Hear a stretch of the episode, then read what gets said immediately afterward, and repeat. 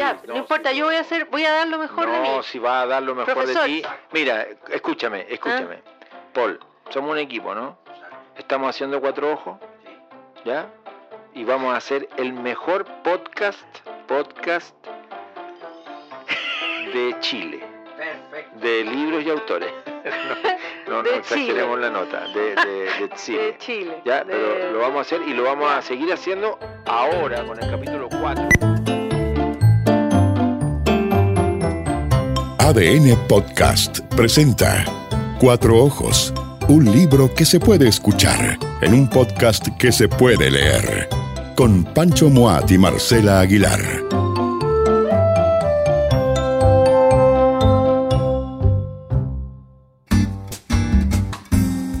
Pelé y Maradona en los libros. Edson Arantes do Nascimento, Diego Armando Maradona. Yo te digo de inmediato que yo soy del team de O'Rey. O Rey Pelé, O'Rey Pelé totalmente. que con 82 eh, diciembres o eneros, ya ni me acuerdo, eh, se, se fue de este mundo. Oye, muy anunciado fue, ¿ah? Crónica de una muerte anunciada, ¿te suena ese Pero título? mucha, no? mucha familia, además tenía estos hijos repartidos por todo el mundo que Sí, llegaron a acompañarlo, pero bonito, los bonito. más ese- cercanos ahí, ese tomaditos momento. de la mano, Sí. ¿no es cierto? En el hospital, hace rato ya que el cáncer lo tenía a mal traer. Finalmente se murió O'Rey en la cama de un hospital, eh, fruto de, o resultado de esa enfermedad trágica. Y, y a partir de allí, de la, de la muerte de Pelé y de la muerte no tan lejana de Diego Armando Maradona, mucho más trágica, eh, que todavía despierta un montón de crónicas policiales, de juicios de por medio, de herencias, hijos eh, legítimos, no legítimos, etcétera, etcétera. La reflexión fue, bueno, a ver, ¿cómo están Pelé y Maradona en los libros? Y esa fue la invitación que te hice, Marcela. Y a pesar de que a ti el fútbol no es una materia que te atraiga de manera particular, No, no yo mucho. sé que a, que a pesar de aquello, sí te atraen los libros en donde pudieran ellos aparecer y sobre todo te atrae la figura de O'Reilly. Sí, bonita figura, además de una época gloriosa del fútbol previa a la globalización, previa a los arreglines, a la corrupción, a la Ya, coima. ok, ¿y tienes una imagen, por ejemplo, de Pelé futbolista o, o- o te estoy pidiendo una imagen que no existe en tu en No, yo tengo en un recuerdo, mira, mi, mi papá, que era una persona, es una persona que siempre ha gustado del fútbol, Ya. eh, mi papá admiraba mucho a Pelé y admiraba mucho a don Elías Figueroa. Ya, Consideraba que ambos eran unos caballeros de- del deporte. del, del balompié. Así es. sí. Oye, y, y tienes en tus manos un libro de Eduardo Galeano, El fútbol a sol y a sombra, que son pequeñas historias cortas, que son capitulitos, ¿no es cierto?, para leerse Este es un dos- clásico, ¿no, Es un Pancho? clásico, ¿no? El libro más clásico de Galeano del fútbol. Siempre se habla como de literatura y fútbol y se cita a Galeano, y en realidad el único libro que Galeano tiene así sobre fútbol, dedicado al fútbol, es este, que después tiene un, eh, un agregado con otros textos eh, en una edición más reciente eh, que ya ni recuerdo cómo se llama, pero la que manda en, el- en- en la historia, en la memoria de los hinchas del fútbol y de los hinchas de la literatura y el fútbol es este, el fútbol a sol y a sombra. Y hay un capítulo que tú estás hojeando en este momento que tiene que ver con el gol número 1000 de Pelé. ¿Por qué no nos lees un fragmento de este libro de Eduardo Galeano, El fútbol a sol y a sombra, en donde habla del gol 1000 de Pelé? Dice así, Pelé había hecho muchos goles en Maracaná, goles prodigiosos, como aquel de 1961 contra el club Fluminense, cuando había gambeteado a siete jugadores y al arquero también. Pero este penal era diferente. La gente sintió que algo tenía desagrado. Y por eso hizo silencio el pueblo más bullanguero del mundo. El clamor de la multitud cayó de pronto, como obedeciendo una orden. Nadie hablaba, nadie respiraba, nadie estaba allí. Súbitamente en las tribunas no hubo nadie y en la cancha tampoco. Pelé y el arquero, Andrada, estaban solos. A solas esperaban. Pelé parado junto a la pelota en el punto blanco del penal. Doce pasos más allá, Andrada encogido al acecho entre los palos. El guardameta alcanzó a rozarla, pero Pelé clavó la pelota en la red. Era su gol número mil. Ningún otro jugador había hecho mil goles en la historia del fútbol profesional. Entonces la multitud volvió a existir y saltó como un niño loco de alegría, iluminando la noche. ¡Qué bonito! Bonito el relato, ¿viste? Te empezaste a encantar con lo que puede ser narrar una historia en donde una historia de fútbol. Oye, narrarla con, con lenguaje. Pero hay un, hay un pecado periodístico, no literario, periodístico de Galeano, porque no nos dice en qué equipo jugaba Pelé. Y eso tú lo sabes muy bien. Así, en el Santos, que fue su El equipo de toda la ¿no es vida. cierto? Tú sabes que el Santos jugaba eh, estos hexagonales en los veranos acá en Chile. Era frecuente que Pelé viniera por el Santos a jugar contra la U, contra la Católica, contra el Colo. ¿Quién contra el- dice eso, Pancho? Que, que, que Pelé como que hizo mil goles, pero que algunos goles eran medio así, un- unos golcitos de fin de semana, No, como... yo no digo nada de eso. El que lo dice es Diego Lucero. Mira qué maldad. No, Diego pero Lucero, espérate, Diego Lucero, ¿de qué nacionalidad es? uruguayo. Ah, bueno, no sé. Diego Lucero se llamaba Luis Alfredo Sciuto. Después se radicó en Argentina. Diego Lucero fue el periodista de este planeta que fue a todos los mundiales, desde el primer mundial de 1930, asistió como periodista a ese mundial de Uruguay, que se va a cumplir el 2030, ¿no es cierto?, el primer centenario, y luego nunca faltó a la cita mundialista hasta el Mundial de Estados Unidos, el 94. Ese fue su último mundial, ya estaba viejo. y costaba Diego. viajar en esa época, no era fácil. ¿eh? Exactamente, entonces hay algo memorable. Siempre se habla el periodista, ¿no es cierto?, que fue a todos los mundiales de la historia hasta que se murió.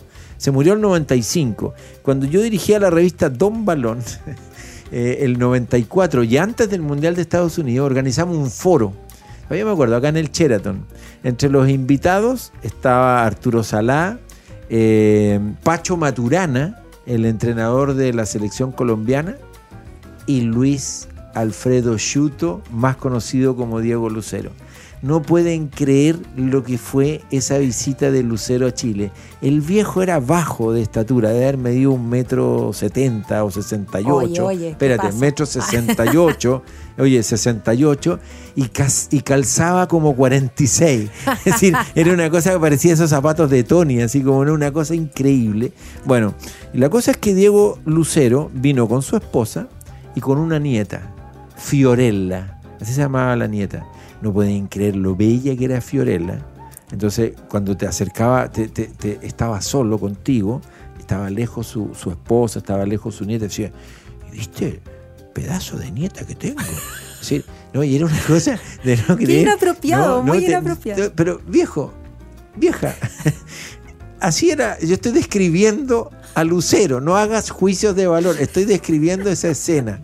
Bueno, Diego Lucero era un gran cronista. Tiene una crónica, por ejemplo, yo- búsquenla en su libro Ciento ruido de pelota, Crónicas de medio siglo. Un libro que hay que rastrear en librerías Sí, de porque está- viejo. tu ejemplar está bastante antiguo. ¿eh? Exactamente, libro ajado. Eh, oye, ojo, ah, tiene una pequeña dedicatoria en Santiago de Chile, el 5 de mayo de 1994. Con todo afecto este modesto libro de viejas crónicas, en fin. Bueno, la cosa es que Diego Lucero escribe una crónica en este libro que se llama Los mil goles de Pelé. A propósito de esto que eh, Galeano celebra como de manera muy oficiosa, ¿no? Describe bien la escena, pero es oficiosa. Bueno, aquí le pone un poco de picardía a Lucero porque dice, está bien, está bien, mil goles, el, el tipo más goleador de la historia del fútbol, sí, ya, sin ninguna duda.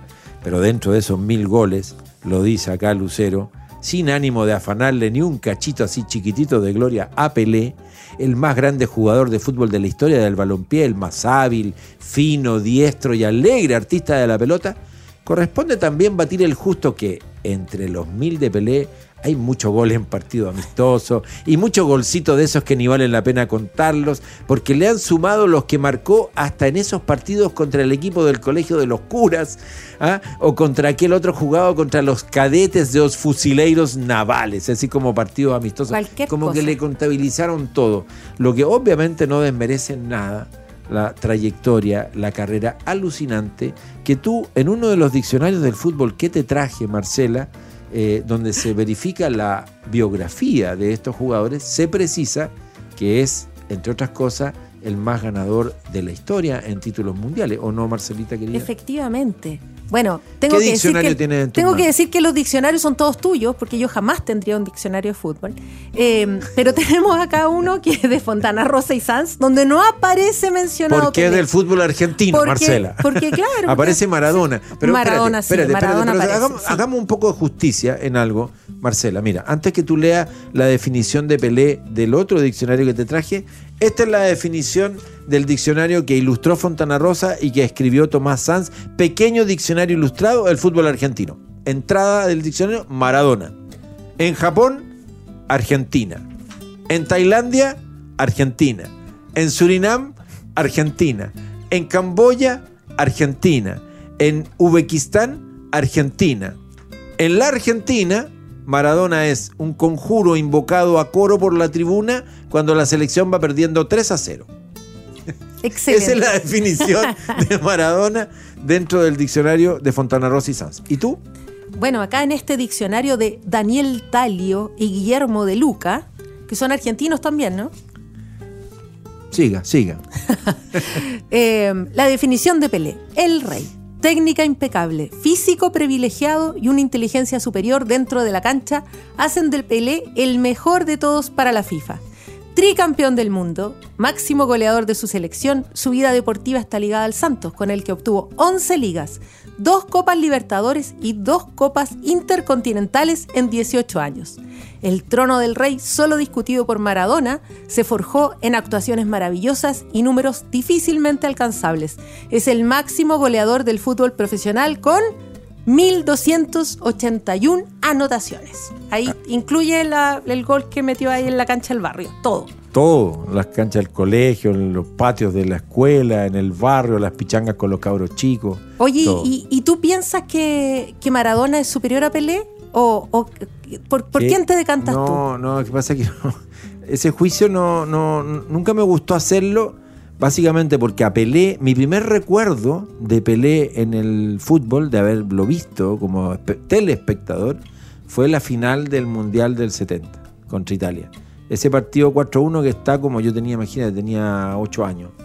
Eh, y, y a mí me deslumbró. Él era muy joven en esa época. ¿no? no, no, ya no, era un jugador ya maduro. Piensa ¿sí? que tenía, piensa que Pelé con 17 años juega el Mundial del 58. Ah, es decir, ya está cerca de los primero. 30, ya, ya, Claro, ya- claro. no, ya un jugador completamente, ya había hecho su carrera, lo había ganado todo, eh, tanto a nivel de clubes como a nivel de selección. Pero el recuerdo precioso es de ese partido del año 70, de ese, de ese invierno del 70 en Chile, como una cancha con sol, ¿no? En el Estadio Azteca de, México, eh, México 70, final, Brasil-Italia gana 4-1. El primer gol es un gol de Pelé de cabeza.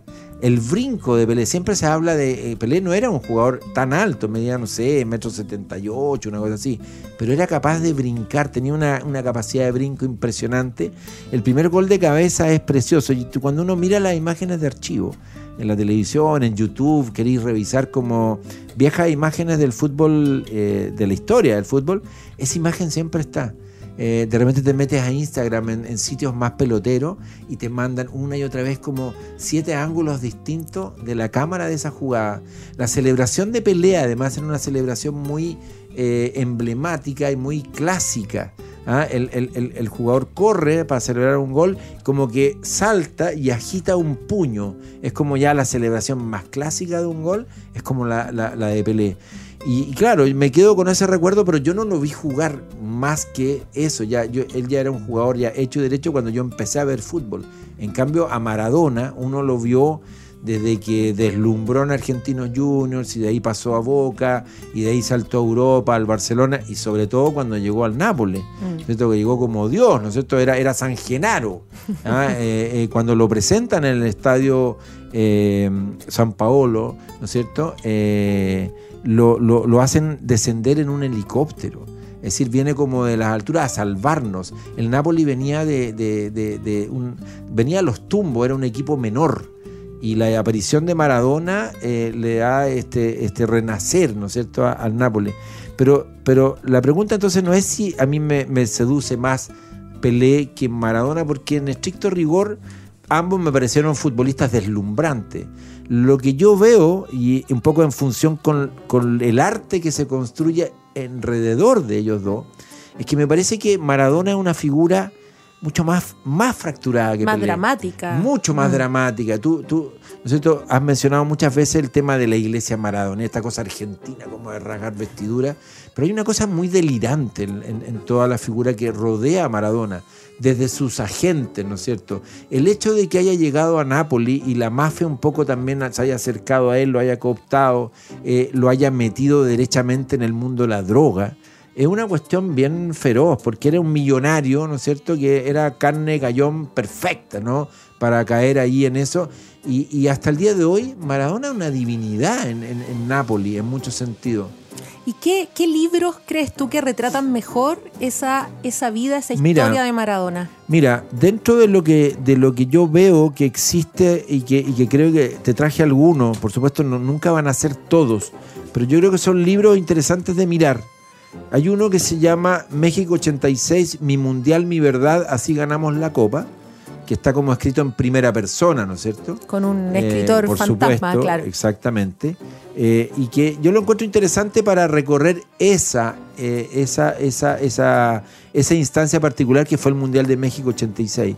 Pero luego si quieres hilar un poco más fino en, en la construcción del personaje y en el drama del personaje. Yo no sé si has tenido ocasión, Marcela, de ver los videos, los documentales que hoy día están disponibles en, en Netflix y en otras aplicaciones de Maradona. Son para llorar. Mm, Eh, son, son para llorar porque, porque de verdad ya no es. Tú te, puedes, tú te puedes deslumbrar con el talento infinito de un jugador, pero cuando entras en su historia, en su tragedia privada, eh, en esta cosa de que termina siendo un prisionero de, de su personaje. Eh, esta cosa de que, de que se tiene que ir a curar de, de su drogadicción a Cuba y termina eh, amistado con, con Fidel, porque todo es como en las altas esferas. Después viene Custurica, ¿no es cierto? Y, y dice, quiero hacer una película contigo y quiero que seas como una estrella de rock. Porque Todo es, es- es extremo ¿cachai, en el caso Maradona, sí. es, es extremo porque Maradona era extremo también en esa cosa como de, provocarte un grado tal de fascinación que además en los argentinos se corona con el segundo título del mundo de, de esa escuadra en el Mundial del 86 en que le ganan a Alemania esa final, pero antes le ganan a los ingleses. Y ahí me quiero detener en otro libro, que creo que es un libro imperdible, ya no solo respecto de Maradona, pero sí que ilumina en varios capítulos eh, la, historia suya, que es un libro de Andrés Burgo, que es un periodista y cronista argentino. El libro se llama El Partido. Y es un libro sobre el partido eh, Argentina-Inglaterra, en México. Un libro de 200, eh, más de 200 páginas, en que no es que relate desde la página 1 a la 200 los 90 minutos de, de- de fútbol. En realidad va construyendo todo cómo se llega hasta esa cancha, cómo en un partido ocurre esa singularidad única que en realidad es muy literaria, ¿no? De que tú decías un gol con la mano, el, primero a los ingleses, sancionado como justo, como legal, como y luego un segundo gol que es como de otro planeta, ¿no? ¿De qué planeta viniste? Le dice Víctor Hugo Morales en el relato. ¿Ah? Barrilete cósmico. Eh, es alucinante ese gol y todo ocurre en como en 15 minutos.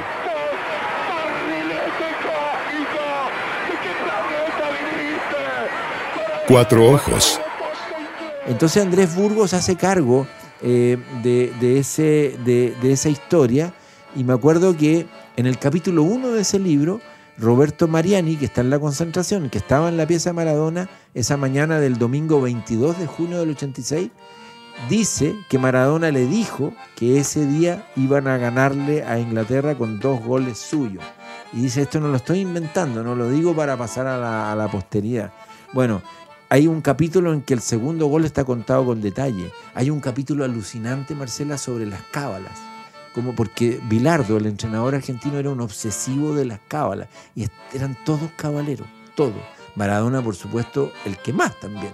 Entonces, hay una cosa ahí con la literatura, con, con la imaginería, que en el caso de Maradona está mucho más desplegada. Películas, canciones, bandas rockeras, libros, muchos. Cuando empecé a separar el libro de Maradona, aparecía Martín Cojan y su fanatismo por Boca, Maradona. Eh, aparece eh, Juan Villoro en Dios es redondo, que a ti te encanta, además Juan como autor y te encanta ese libro, un capítulo entero de, no sé, 50 páginas, eh, Vida y Resurrección de Maradona, donde entre otras cosas cuenta cuando el año 2004 creo, la revista Sojo, esta revista colombiana, ¿cierto? Sí. Le dice, me gustaría que escribieras algo a partir de prefigurar como la muerte de, de- de Maradona. Y él prefigura la muerte de Maradona que, Ma- Marcela, no es tan distinta lo que pasó. Decir, porque ya se, ya se había construido un mito tan increíble, tan impresionante, que, que- que- que cuando uno lee la crónica de, de Juan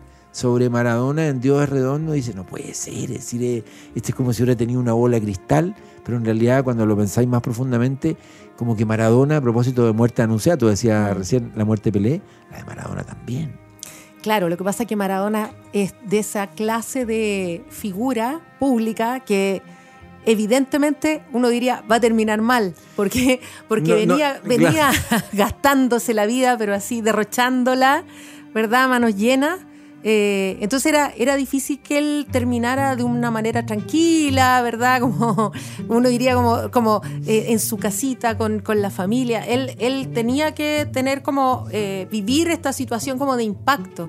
Ahora, eh, me parece, es difícil como distinguir, estoy pensando en gente que busca libros sobre fútbol, distinguir cuáles son los buenos libros de fútbol de otros que tal vez son demasiado como hinchas, ¿o no? Sí, pero en ese sentido, por eso te marcaba, el partido de Burgo, eh, de verdad es un libro que vale la pena. Las crónicas que tiene Martín Cojan, que no son más de dos o tres de fútbol, en su libro Fuga de Materiales, que editó la UDP, son crónicas de verdad memorables. Una es sobre Gatti, y sobre como la admiración que él sentía por Hugo Orlando Gatti, y en la otra Maradona es muy protagonista porque como él era un fanático de Boca, es un fanático de Boca, Martín Cojan, para un fanático de Boca, Maradona es un personaje.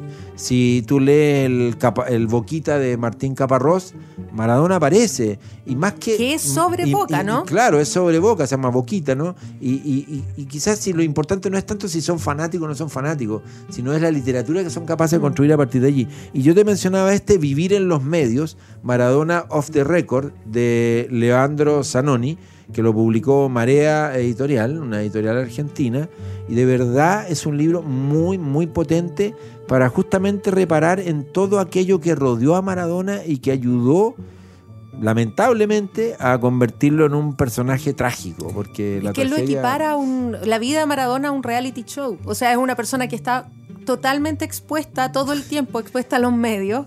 Y que Entonces- termina, yo no sé si se acuerdan, las últimas imágenes de Maradona cuando dirigía Gimnasia de Esgrima de La Plata, era gordo que apenas se podía caminar, estaba muy enfermo, tú lo veías y era un tipo completamente enfermo, pero enfermo, enfermo, así que tú decías, te cayó, va a parar la charla en cualquier momento, salía a la cancha, tú sabías que no dirigía un entrenamiento, no estaba en condiciones físicas, pero lo tenían ahí.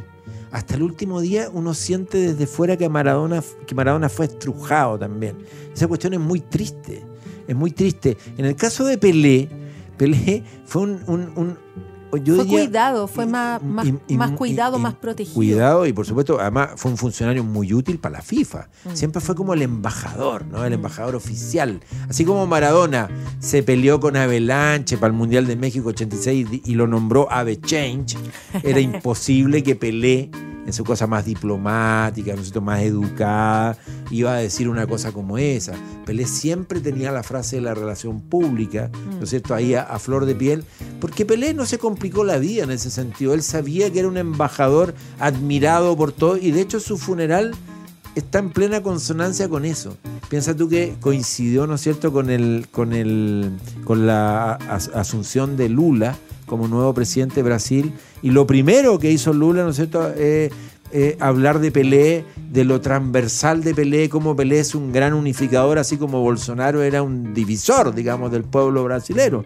Es decir, también se sirve un poco de Pelé como una figura respetada, querida. Pelé no le hizo daño a nadie. No se Eh, peleaba con nadie. no, Pelé se, se- se cuidaba en ese sentido, pero yo creo que lo bonito del ejercicio que estamos intentando hacer acá, Marcela, en este Cuatro Ojos, es decir, a ver, yo creo que hay mucho pendiente todavía, yo creo que hay cosas buenas que pueden seguir apareciendo en el mundo de los libros Y yo eché de menos, a propósito de la muerte Pelé, una literatura que, que, que jugara una carta un poquitito más profunda que la mera descripción de lo capo que, que, que, fue Pelé de lo extraordinario y como algunos, sobre todo las generaciones más viejas, los indican como el mejor jugador de la historia, porque siempre está ese, ese, ese vicio del ranking, de quién es primero, quién es, Es después, verdad. y que es una lata al En final. el que entra Messi ahora. Claro, ahora y él, es- Messi, él- entonces él es el nuevo, y al final no la son, nueva no figura. son más claro. que patrañas del, del periodismo. Oye, yo te quiero decir que el texto más lindo que yo he leído sobre fútbol, que no he leído muchos, pero,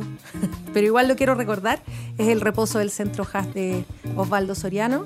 A propósito de Obdulio Varela. A propósito de Obdulio Varela y del maracanazo, de cómo ese equipo 50. eh, le gana a Brasil en su propia cancha. Y es impresionante porque además es la historia de un hombre que después se arrepiente mucho de haberle ganado a Brasil. Sí. Porque el brasileño llora, porque el brasileño sufre cuando pierde. Y además que se sienten en ese relato, lo dice hacia el final, ¿no es cierto? Esta crónica de Osvaldo Soriano, el reposo del centro K, que fueron abandonados por los dirigentes uruguayos. Ah, claro. ¿No es cierto? Y, y casi todos esos cracks del maracanazo murieron en la mayor de las pobrezas. Ahora, ojo, eso eh, da para otra historia. Ya nos meteremos, a lo mejor un día deberíamos dedicar un cuatro ojos al maracanazo. No, es que escúchame, hay un texto de Villoro además aquí en Dios Redondo sobre el arquero, ¿no es cierto? Barbosa, que es tremendo porque le, achacan, ¿no es cierto?, el, haber sido responsable del segundo gol de Uruguay, que es el que da la victoria y silencia a esos 200.000 personas en el Maracaná y silencia al país. Pero qué bueno que hiciste mención a esa, esa crónica preciosa del, del gordo Soriano, porque es una manera también de cerrar esta, esta conversación en torno a Pelé y Maradona en los libros y decir, en realidad, fútbol y literatura, un maridaje que tiene mucho todavía por seguir desarrollando, probablemente en este mismo espacio acá de nuestro Cuatro Ojos. Dará para otros capítulos, Pancho. Por supuesto, y yo creo que deberíamos comprometer en algún momento del año uno exclusivo dedicado al maracanazo del 50. No confundir con el del Condor Roja, al maracanazo, el original, el auténtico, el de la final del Mundial de 1950. Démosle. Démosle. Maradona y Pelé en los libros, en este Cuatro Ojos. ADN Podcast presentó Cuatro Ojos. Libros que se hacen escuchar en un podcast que se puede leer. Con Pancho Moat y Marcela Aguilar.